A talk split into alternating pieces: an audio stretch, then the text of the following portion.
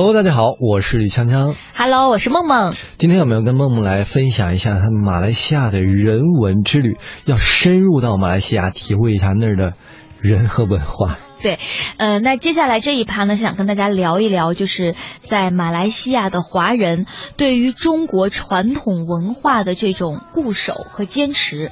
因为当时我们在去到红树林的时候，当我们的船呃静静的漂流在这个河道上，然后远处有一只洁白的长腿的白鹭静静的站在水天交接处，然后阿宝呢突然说：“哎，我们就以那只白鹭为题。”我们来吟一首诗，我当时真的是惊到了，一个马来西亚华人跟我讲要吟诗，古诗，对古诗，要跟我比一比谁 谁的这个诗更美、更押韵、呃更有这个平仄的这个韵味在里面。他都懂，对他都知道。我呃，然后呃，我说我说那你先来，他很快就是想了一会儿，很快就吟了一首诗出来。其实，然后后来七步吟诗啊。当时我就很诧异，他就跟我说，其实在，呃马来西亚的这些华人都普遍是接受中国的传统儒家教育，而且呢，跟中国大陆华人的价值观念其实非常相似。嗯，他们的这个从小学开始，当然好像公立的小学会比较忽视这一块儿，但是私立小学非常看重中国的传统文化教育。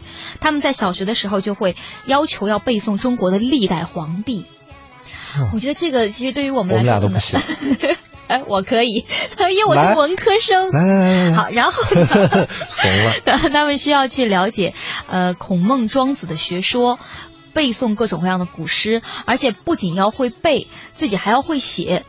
到了初中以后呢，就会要写，每个月要写一篇作文。其实我们也会写啦，但是你听听他们的字数要求，他们每个月要求写五千字的白话文，除此之外还有五百字的文言文。文言文还要写？对。然后到了高中的时候，学习小楷、中楷。大凯，据说啊，现在的小学生，因为他已经毕业很多年了，嗯、他说这个现在的小学生，据说还新增了紫微星斗的内容。我觉得这个东西，我其实真正是我们正宗的中国人，好像很多人都会忽视所谓国学呀、传统文化这一部分的研究坚持，但是。马来西亚的华人在另外一片国土上，他们一直没有放弃这样的文化。说到这儿，芊芊，我特别想跟你分享一篇演讲。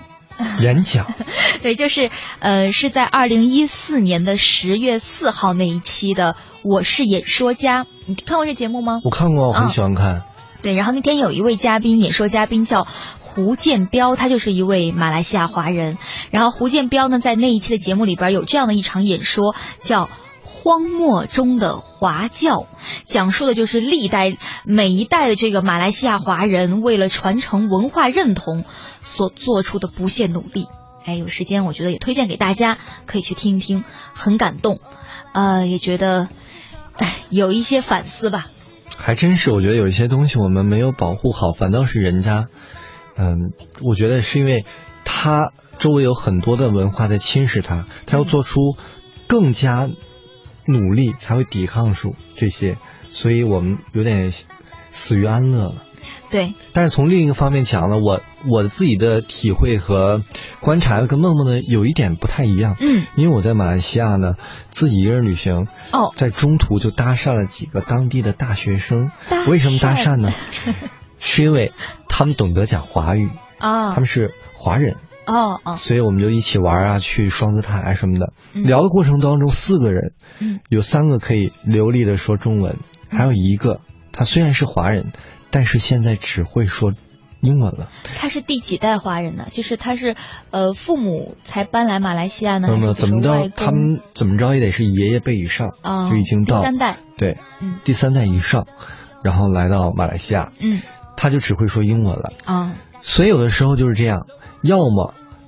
把传统文化掌握的特别好，要么可能真正在马来西亚这个国度就完全走向国际化，可能他们掌握更多的是英文，想怎样工作走向世界，嗯，这样的一个角度。所以我觉得，在这样一个环境当中，生活的种群也好，人也好，会有真的有不一样的两两极的分化。对，说到真正走向国际化，我就想提到我那个导游，他会十一国语言。真棒。啊！对呀、就除了他家里人呃会说的客家话，然后粤语、普通话。哎，话，我试试，我可以跟他标一下哈嘎话、哎，粤语，嗯，白发、好，呃，普通话，普通话、还有英语，English，哎，我现在可以了，我跟上四种好，来。四种四种，然后接下来啊还有韩语，好，思密达，日语，啊，안녕하세요，啊，不是，这是韩语。韩语，日日语，呃，嗯，야마데 好像对，好像日语好像哆嗦哆嗦，哆嗦，这是什么意思啊？就是老师的意思，好像是。哦，还有就是印尼语，这真不会了，这个。还有当然还有其他的，比如说呃法语、德语，然后这些他其他的这些，啊德语会一句，呃叫什么呃，Golden Tag，好像是你好的意思。啊？我会一句西班牙语 D e amo，就是我爱你。哎呦，就学关键的。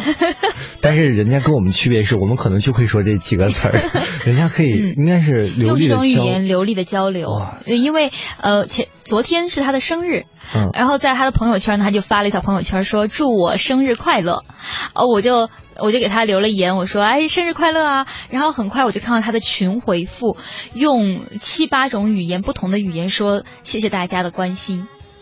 就谢谢大家的祝福，就是肯定是面向不同的他的这个呃这客人群嘛，因为我们都是他的客人，就曾经都加过他的微信，然后可见他的客人群真的非常广泛，就亚洲、欧洲、美洲都有，所以用不同的语言在向他这些客人的祝福表达感谢。嗯，真的好棒啊！但有的时候会语言，我就从小特别喜欢羡慕会很多种语言的这样的人，语言有天赋。嗯但有的时候你会发现，千言万语可能表达不出你内心的情感。嗯有的人竟然选择用一种天气来说“我爱你啊，我知道了，你是想讲有一首歌，”。对你去马来西亚应该也了解这首歌，对不对导？导游有给我们听这首歌，它其实最开始是一首童谣。但是后来被阿牛有名的一个音乐人，也不是翻唱，嗯是他的歌里面穿插了这样的一个民谣在里面，哦，那这个民谣的名字叫做好长的。我用马来西亚的天气来说爱你，我们来听一下。，听一听。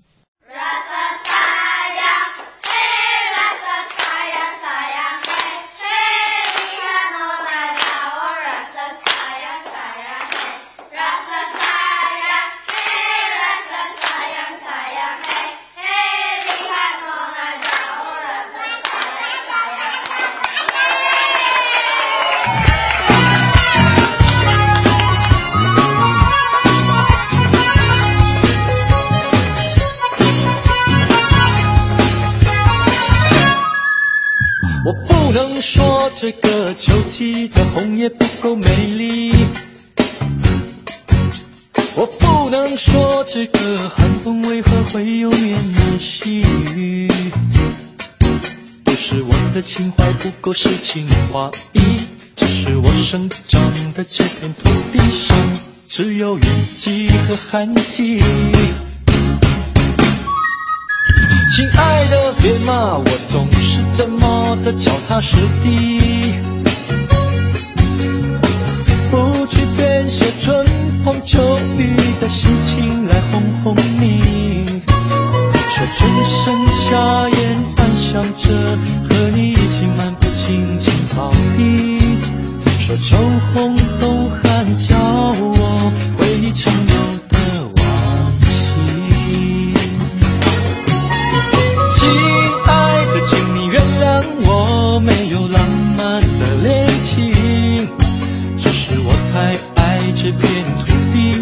当然也爱上了它的天气。